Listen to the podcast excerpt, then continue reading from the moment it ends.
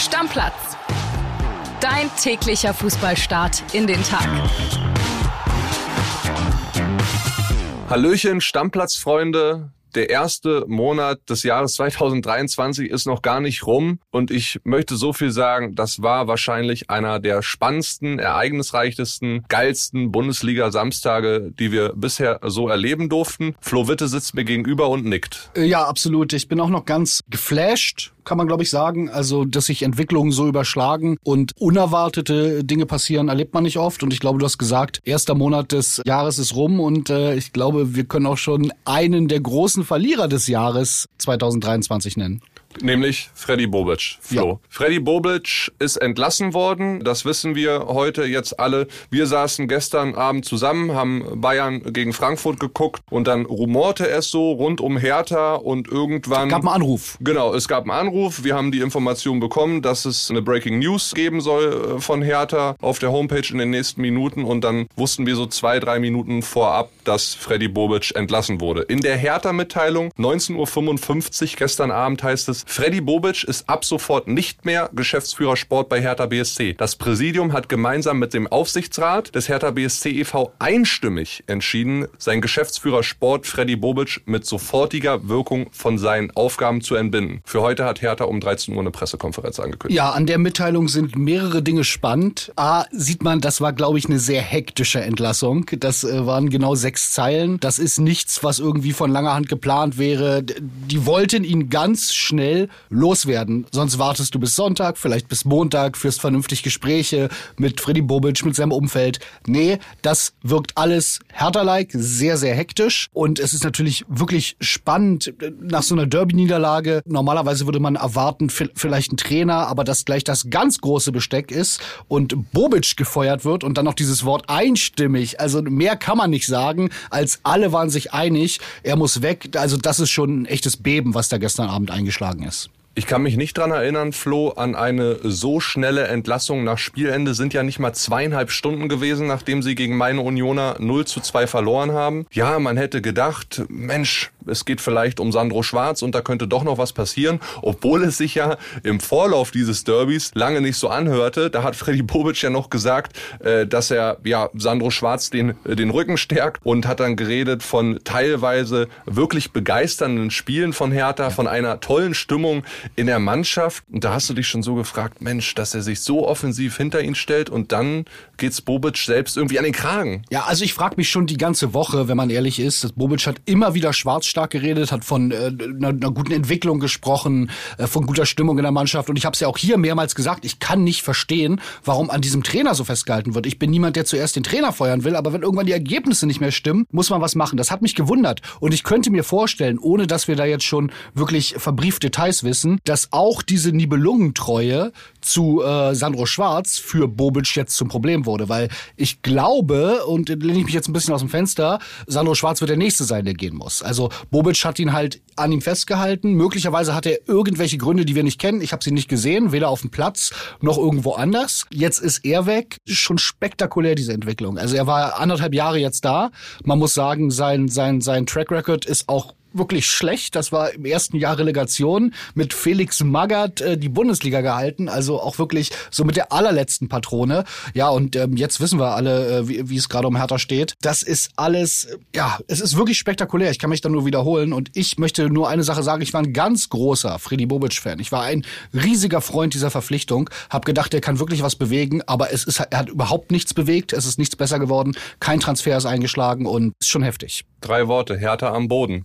Fünfte Derby-Niederlage in Folge. Klar, du weißt, mich freut das als Unioner, aber für Hertha drei Pleiten in dieser Woche, eins zu zehn Tore, da stimmte wirklich jetzt gar nichts die ganze Woche über. Und bei Freddy Bobic, also Mann, wie kann man so tief fallen innerhalb von einem Monat? Das ist der krass. War, ich der war Ende Dezember, Flo, noch der Top-Nachfolgekandidat von Oliver Bierhoff beim DFB. Und dann kommt der Rentner Rudi Völler, nimmt ihm gefühlt den Traumjob weg. Und nicht nur gefühlt. Also er hat, er hat ja wirklich wirklich, ich kann mich noch erinnern, das ist ja alles nicht lange her. Da hat er gesagt, ja Mensch, also da war so ein bisschen so, der DFB muss Freddy bitten und dann überlegt er sich und rettet den deutschen Fußball. Und dann wird ihm, wie du sagst, von einem Rentner, jemand, der aus der Fußballrente kommt, der Job weggeschnappt. Und dann wird er von einem der schlechtesten Clubs der Bundesliga gefeuert. Also das ist so, als ob äh, ich bin Stürmer, schieß ein Tor, Jubel, Schiedsrichter pfeift zurück und gibt Elfmeter auf der anderen Seite. Das ist wirklich, und darum sage ich, Freddy Bobic äh, jetzt schon einer der Verlierer des Jahres. Heftig. Ja, ist wirklich brutal. Also was da dann äh, gestern Abend alles abgegangen sein muss in dieser Kürze der Zeit. Wir werden natürlich heute sehr, sehr gespannt um 13 Uhr auf die Pressekonferenz äh, gucken. Ich bin gespannt, wer da sitzt, wer da was erzählt und wie es dann äh, weitergeht bei Hertha. Weil wenn wir uns mal das Programm auch angucken, ja klar, Freddy Bobic ist jetzt weg, aber sportlich geht's ja weiter und du kämpfst als aktuell Tabellen 17. Da. Man äh, möge nicht dran denken, dass Schalke heute möglicherweise gegen die Kölner gewinnt. Dann wird's da unten auf Platz 18 sogar schon äh, richtig richtig eng. Die Hertaner haben ein krasses Programm die nächsten zwei, drei Spiele. Da kommen Frankfurt, Gladbach und Dortmund auf sie zu. Also Egal wer da kommt, das wird kein leichter Start. Nee, das äh, wird absolut kein leichter Start. So ein bisschen von deinem Gefühl her in die Glaskugel geschaut. Was, also ist Sandro Schwarz jetzt der Nächste? Ist das erst der Anfang dieser Entlassungskette? Ich habe nicht mehr Informationen, aber ich bin mir sicher, also du, wenn du Freddy Bobic jetzt entlässt, der, der so eisenhart zu Sandro Schwarz gestanden hat, obwohl es kaum noch jemand verstanden hat, dann ist Schwarz der Nächste, da bin ich mir relativ sicher. Felix Magath, glaube ich, der wird es jetzt nicht machen, weil äh, das ist diesmal ein bisschen lang. Ne? Charmante das ist noch, Idee. Das ist eine charmante Idee, aber das ist noch eine quasi komplette Rückrunde. Ich glaube, das ist nicht nach dem Geschmack von Felix Magath. Ich kann da überhaupt nicht spekulieren, wer da jetzt auf dem Markt ist, wer da jetzt was macht, welche Rolle der, der neue Investor da jetzt schon spielt. Das wird, werden ganz, ganz spannende Tage bei Hertha. Ja, und wir werden es auf jeden Fall verfolgen und sind da für euch natürlich dran und wenn wenn, dann hört ihr es hier im Podcast natürlich kurz und knapp zusammengefasst. Lass uns weitermachen äh, mit dem restlichen Bundesliga Samstag. Meine Unioner sind dran bis auf einen Punkt an die Bayern, weil die haben wieder nur unentschieden gespielt gegen Eintracht Frankfurt 1 zu 1. Und bevor wir jetzt weiter diskutieren, lass uns einmal reinhören in die Sprachnachricht von Heiko Niederer. Der war im Stadion und hat wie immer eine kurze Voice-Meldung rübergeschickt. WhatsApp ab. Servus Kili aus der Allianz Arena, wo das Bayern-Spiel gegen Frankfurt gerade zu Ende gegangen ist. Mit Überraschung, Überraschung, einem 1 zu 1. Das dritte 1 zu 1 der Bayern in Folge. Äh, ja, das kann man hier in München schon eine 1 zu 1 Krise nennen. Und wer sich an die Hinrunde erinnert, äh, der weiß, das gab es da schon mal. Äh, da spielte Bayern auch dreimal in Folge unentschieden. Danach gab es sogar eine Pleite gegen Augsburg. Äh, und das war schon eine Krise. Da lief es überhaupt nicht. Ja, hier heute gegen Frankfurt sah es eigentlich lange so aus. Das ist endlich wieder Müller. Thomas Müller in der Startelf. Und es lief auch gleich wieder mit ihm. Er bereitete das 1 zu 0 vor von Leroy Sané. Und man dachte, okay, es läuft wieder mit Thomas Müller. Aber dann in der zweiten Halbzeit ähm, ließ Bayern nach, Frankfurt kam und dann Kolomani mit dem 1 zu 1. Ja, und äh, so langsam müssen sich die Bayern mal ein bisschen überlegen, was sie tun können gegen diese 1 zu 1 Krise, denn es wird wieder richtig, richtig eng an der Tabellenspitze. Äh, da sind vier Mannschaften ganz eng beieinander. Nächste Woche schon könnte Bayern vom Thron gestoßen werden. Ja, also Bayern, kleine Krise. Schauen wir mal, wie es weitergeht. Für die Spannung in der Bundesliga ist es auf jeden Fall in Ordnung. Äh, da ist auf jeden Fall im Moment ordentlich Dampf drin. Ciao, ciao. Ja, ganz interessant, Flo. Hatte ich gar nicht mehr auf dem Schirm. Bayern in der Hinrunde auch drei Unentschieden in Folge und dann noch ein Spiel verloren. Also ähnliche Krise wie am Saisonanfang. Ähm, ja, dann haben sie aber wirklich ja gut, muss man sagen, äh, Stabilität gewonnen. Ich glaube auch, dass wir für Bayern, wir haben bei Bild.de gemacht, äh, englische Horrorwoche für Nagelsmann. Da ist jetzt echt äh, ganz schön viel passiert in der Woche. Da gab es die Entlassung von Toni Tapalovic. Dann gab es den Gucci-Ärger um Gnabry, der ja auch vor dem Bayern-Spiel nochmal thematisiert wurde, in den Vorläufen bei den äh, TV-Kollegen. Und jetzt halt das dritte Unentschieden, dreimal 1-1. Das ist überhaupt nicht Bayern-like und wir haben es in der Redaktion schon gesagt. Und ich glaube, es war auch auffällig. Selbst als sie geführt haben, hast du zu mir gesagt, das sieht alles alles nicht stabil aus. Und man hatte nicht das Gefühl, dass das so die Bayern sind, die man kennt. Und da lag der Ausgleich irgendwie äh, in der Luft. Und ich bin jetzt gespannt, was in Richtung Champions League passiert, weil das muss man sagen, wenn die nicht ganz schnell Stabilität gewinnen und wirklich ein bis zwei Level ihre Qualität steigern, die sie auf den Platz bringen, dann geht das gegen Paris krachend schief. Drei Spiele hast du noch bis Paris. Du spielst unter der Woche jetzt Pokal in Mainz. Ist auch geschenkt. ja, ja, aber ist auch nicht die allereinfachste Aufgabe. Klar, der kann Situation. der erste Titel schon weg sein und das ist bei Bayern nie gut. Dann sind sie in Wolfsburg und dann zu Hause gegen Bochum. Okay, das ist dann geschenkt, mhm. aber trotzdem ist ja wahnsinnig spannend. Und der allgemeine Fußballfanfloh, wir können uns doch nur die Hände reiben, gucken wir auf die Tabelle, Bayern 37, Union 36, Leipzig 35, Freiburg 34, also die ersten vier innerhalb von drei Punkten. Dortmund könnte heute mit einem Sieg in Leverkusen bis auf drei Punkte ranrücken. Dann haben wir also die ersten sechs innerhalb von fünf Punkten. So spannend nach 18 Spieltagen war die Bundesliga doch lange nicht. Genau, absolut. Und selbst wenn Bayern, was ja absolut nicht ausgeschlossen ist, seine Stabilität schnell findet und da wieder davonzieht, werden wir auf jeden Fall, und da kann man sich, glaube ich, jetzt schon festlegen, so einen wirklich geil spannenden Kampf um die Champions League Plätze haben, weil äh, die Mannschaften darunter sind alle, das merkst du, das sind Union, Freiburg, das sind inzwischen echt Spitzenmannschaften. Dazu dann auch Dortmund, Leipzig, die da mitmischen können. Das wird eine ganz, ganz geile Rückrunde. Ja, macht einfach Spaß. Wie ziehen die Bayern jetzt so bisschen den Kopf aus der Schlinge? Also klar, Gnabry, dieses ganze Diskussionsthema, dann mit Tapalovic und so. Man kann jetzt drüber diskutieren, könnte Sommer äh, den halten gegen Kolumuani oder nicht. Aber so generell in der Offensive, auch Chupo hat jetzt zwei Spiele nicht genetzt. Ne? Also es fehlt da an vielen Ecken und Enden. Also Chupo wollte ich gerade ansprechen, ist vielleicht so ein bisschen so ein schmutziges Geheimnis. Da dachte man, äh, der hat seinen Lauf doch mitgenommen, hat er jetzt aber nicht. Der wirkte auch einfach nicht gut, das muss man sagen. So Körpersprache, das hat mir alles nicht so gefallen. Sané hat mir gut gefallen. Vielleicht ist das wer, ähm, der hat ja auch das Tor gemacht, hat super nach hinten gearbeitet, wo, wo man sich so ein bisschen rausziehen kann, obwohl er ja eigentlich nicht der Typ ist, der da jetzt vorangeht. Ich glaube, da sind jetzt wirklich die erfahrenen Spieler, die deutschen Nationalspieler auch gefragt. Ich kann mir vorstellen, dass Thomas Müller jetzt in der Kabine eine wichtige Rolle spielen wird. Kimmich auf dem Platz. Das wird eine ganz, ganz spannende Situation. Ich sehe das noch nicht, dass die Bayern in, äh, gegen Paris in der Form sind, wo man ohne weiteres sagt, das ist zumindest ein 50-50-Spiel. Du merkst jetzt doch schon, dass sich immer mehr rauskristallisiert, dass dieses frühe WM aus der deutschen Nationalmannschaft dem einen oder anderen doch mehr aufs Gemüt äh, I told you. sein wird. Ja. In meinem Power Ranking die Bayern nur auf 12 gewesen, weil ich diese ganzen Probleme, ich habe keinen Tapalovic kommen sehen und keinen äh, Gnabry auf einer Gucci-Modenschau in Paris, aber aber dass diese Gemengelage nicht gut war und so dieses Gesamtklima um die Mannschaft herum. Nagelsmann äh, hält sich teilweise wahrscheinlich auch zurecht für einen großen Trainer, aber das sind genau die Aufgaben, an denen äh, wo große Trainer jetzt zeigen, dass sie große Trainer sind. Lass uns doch kurz und knapp ein bisschen über die Nachmittagsspiele mit ein, zwei Sätzen reden. Da war ja wirklich in der Konferenz äh, ja ein Torflut, Torfestival dabei in fünf Spielen, 21 Tore, 4,2 Tore pro Spiel, die meisten bei Mainz gegen Bochum. Die Mainzer sind da schon nach 47 Sekunden in Führung gegangen. Da sah alles ganz sicher aus. 4-0 zur Halbzeit und dann kam Bochum 70., 72. Minute nochmal ran auf 4-2. Unisivo, der Mann des Spiels und die Mainzer sind nach ihrer ja, Sieglosserie von sechs Spielen in Folge jetzt auf jeden Fall wieder in der Erfolgsspur. Haben sich rechtzeitig zum Bayern-Spiel Selbstbewusstsein geholt. Ja, und das kann ja auch blöd sein. Ne? Du kommst dann nach Mainz äh, als der große FC Bayern und drohst im Pokal möglicherweise zu scheitern. Und das sind jetzt zwei Pokalwettbewerbe, die in unmittelbarer äh, Zeit auf sie zukommen. Pokal und Champions League. Oh, da kannst du aber Mitte Februar schon sehr bitter aussehen äh, für die Bayern. Dann lass uns über die Freiburger noch reden. 3-1 gegen Augsburg.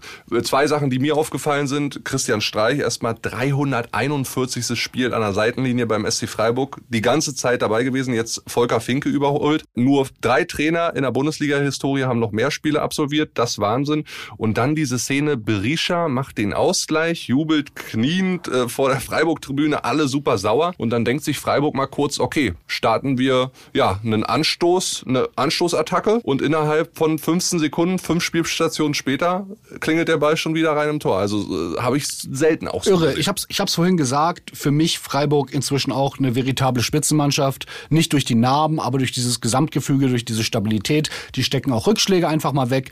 Mit denen, die, die werden, machen wir es kurz, die werden nicht mehr einbrechen und Achter werden, wo sie vielleicht von den Kadernamen hergehören. Die werden da oben drin bleiben und äh, die zeigen das auch. Immer noch surreal, dass Freiburg und Union um die Champions League spielen, ja? Aber absolut verdient. Ja, total. Dann lass uns über Werder gegen Wolfsburg reden. 2 zu 1 am Ende. Werder zuletzt vier Spiele in Folge verloren. Auch ja krachend unter die Räder gekommen, wenn ich an das Köln-Spiel denke. Aber die Lebensversicherung. Niklas Füllkrug, Lücke hat's mal wieder gemacht. Auch da gab's eine sehr interessante Szene äh, vor dem Elfmeter zum 1 zu 0. Duxch stellt sich auf den Elfmeterpunkt und beschützt den Elfmeter. Habe ich so auch noch nicht gesehen. Genau, ich glaube, er hatte da unschöne Erinnerungen an ein Spiel in Augsburg, äh, wo ihm Ginkiewicz den Elfmeterpunkt kaputt gemacht hat bei einem Elfmeter in der Nachspielzeit. Also wirklich mutwillig kaputt getreten, also Ja. den zum Acker getreten. Im Und- September war das. Im September und äh, er hat dann verschossen, glaube ich. Äh, und, Duxch, genau. Äh, Duxch. Und diesmal hat er sich gedacht, nee, nee, nee, das passiert dem Fülle nicht. Ich pass auf, dass hier nichts passiert. Also Bodyguard für den Elfmeterpunkt und Füllkrug vielleicht noch ein, zwei Sätze. Da muss man sagen, ich glaube, äh, Werder wird sich freuen über die beiden Tore. Aber es ist eine Geschichte, da muss man sich jetzt fragen, hat das vielleicht auf der Insel wer gesehen, das Spiel, der ein bisschen zu viel TV-Geld in der Tasche hat und jetzt doch noch die Nerven verliert und in den letzten drei Tagen der Transferperiode da ein Angebot macht. Ich glaube, bei Bremen macht man drei Kreuze, wenn der 1. Februar ist und man sagen kann, man hat Lücke jetzt auf jeden Fall bis zum Saisonende. 72 Stunden müssen sie noch zittern, auch zu Recht, weil Lücke ja wirklich immer mehr Werbung in eigener Sache macht. 13 Saisontreffer, er ist jetzt alleiniger Top-Torschütze der Bundesliga, ist an 44 Toren der Bremer insgesamt. Sie haben 29 erzielt, er hat 13 gemacht, also an 44 Prozent beteiligt mit seinen Hütten. Das ist schon, ja wirklich, das verdient das Wording Lebensversicherung. Bei, bei Werder geht man nicht davon aus, dass was passiert. Ich fänd's fast verwunderlich, wenn nichts passiert, weil da ist relativ günstig, der Top-Torjäger der Bundesliga zu haben. Also, hallo, liebe Engländer mit zu viel Geld, äh, das sehen die auch. Ja, und wir wissen ja, die Engländer haben 15, 20 Millionen mal eben locker sitzen. Genau. Egal welcher Premier League Verein. Wolfsburg auch interessant. Erstes Spiel seit Mitte September bei meinen Unionern war es damals verloren. Hätte man nach der Woche, so wie sie durchgestartet sind, ne, also 6 Kovac war richtig sauer. Ja, 6-2 gegen Freiburg, dann 5-0 bei Hertha gewonnen. Äh, Das äh, ja, hat mich schon überrascht, dass sie da verloren haben. Ja, aber da wird man jetzt sehen, war das wirklich nur ein, ein, ein quasi guter, langer Zwischenlauf oder war da mehr dahinter? Da werden wir sehen, wie sie jetzt zurückkommen. Ich habe eigentlich das Gefühl, dass sie sehr stabil sind und ähm, das wegstecken. Dann lass uns gerne nochmal auf eine Trainerpersonalie zu sprechen kommen. Für André Breitenreiter könnte es jetzt möglicherweise auch enger werden. Ja, hoffe auf Platz 13 aktuell diese Woche. Ein Punkt, 4 zu 9 Tore, jetzt 1 zu 4. Verloren gegen Gladbach, wo man sagen muss, Chapeau, Hut ab vor Daniel Farke mit Stindl und Hofmann. Absolut den Sieg quasi in die Startelf reingestellt. Hofmann Doppelpack plus Vorlage für Stindl. Also es war Wahnsinn. Bei Hoffenheim muss man sich Sorgen machen um Breitenreiters Job. Ja, der sitzt nicht mehr sicher, glaube ich. Ähm, man hat da jetzt einiges ja versucht bei Hoffenheim, deren Kader eigentlich wirklich viel zu gut ist für das, was sie im Moment spielen.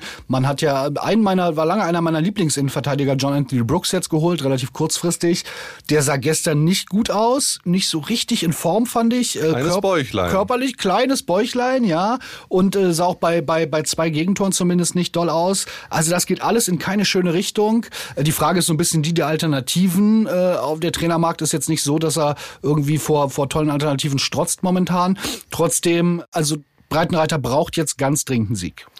Ja, gut für Hoffenheim und auch für alle anderen, die da auf 14, 15, 16, 17 drinstecken, wie Hertha, Stuttgart, Augsburg. Die haben alle verloren. Ja, da hat sich keiner irgendwie distanzieren können von einem anderen Abstiegskandidaten. Mal gucken, was Schalke heute macht. Lass uns noch ganz kurz über diese Sonntagspartien reden. Alle ab 15.30 Uhr dann bei The Zone, bei den Kollegen, nicht Sky oder sonst was. Wir fangen an mit Schalke gegen Köln. Ganz kurz einfach nur dein Tipp, Ergebnis. 1-3. Okay, und dann Highlightspiel heute Abend noch 17.30 dann Leverkusen gegen BVB. Da verspreche ich mir viele Tore. Das wird auf jeden Fall äh, irgendwie so ein bisschen das gefühlte Topspiel, wobei Bayern Frankfurt äh, ähnliches Niveau, vielleicht sogar ein bisschen besser. Aber ähm, für einen Sonntagabend kurz vorm Tatort, geiles Spiel. Ich bin gespannt, ob Haller selber den Daumen hebt und sagt, äh, ich bin fit, ich bin bereit für 90 Minuten. Mokoko auf die Bank muss, er in der Startelf steht. Und ansonsten Leverkusen gucke ich immer gern zu. Die spielen Tempo-Fußball, die haben jetzt im Moment richtig, richtig Bock. Die haben angefangen, äh, ihren neuen Trainer zu verstehen. Von daher, das lohnt sich auf jeden Fall. Wenn ich da tippen müsste, würde ich aber sagen 1 zu 1. Also mein Herz würde sich wünschen BVB, einfach weil das dann den Meisterschaftskampf noch mal deutlich spannender machen würde. Aber ich glaube auch, dass Leverkusen unter Alonso und jetzt auch mit Würz, äh, Schick kommt jetzt auch langsam wieder in Startelf-Form, so die PS jetzt endlich auf dem Rasen bekommt. Und deswegen gehe ich eher mit Leverkusen und sag 3 zu 2 für Bayern 04. Geil. Dann machen wir einen Deckel drauf. Morgen dann wieder hier mit meinem Bärchen. Wir waren ja lange zusammen nicht hier, André Albers und ich. Und der wird natürlich auch gute Laune haben, so wie ich nach dem Stadtderby-Sieg äh, von meinen Unionern. Andres Werderaner haben ja auch gewonnen. Und dann sprechen wir morgen über alles Mögliche, vor allen Dingen natürlich Freddy Bobic und was es da für neue Erkenntnisse gibt. Flo. Deckel drauf, macht's gut, ciao. Ciao, ciao. Stammplatz. Dein täglicher Fußballstart in den Tag.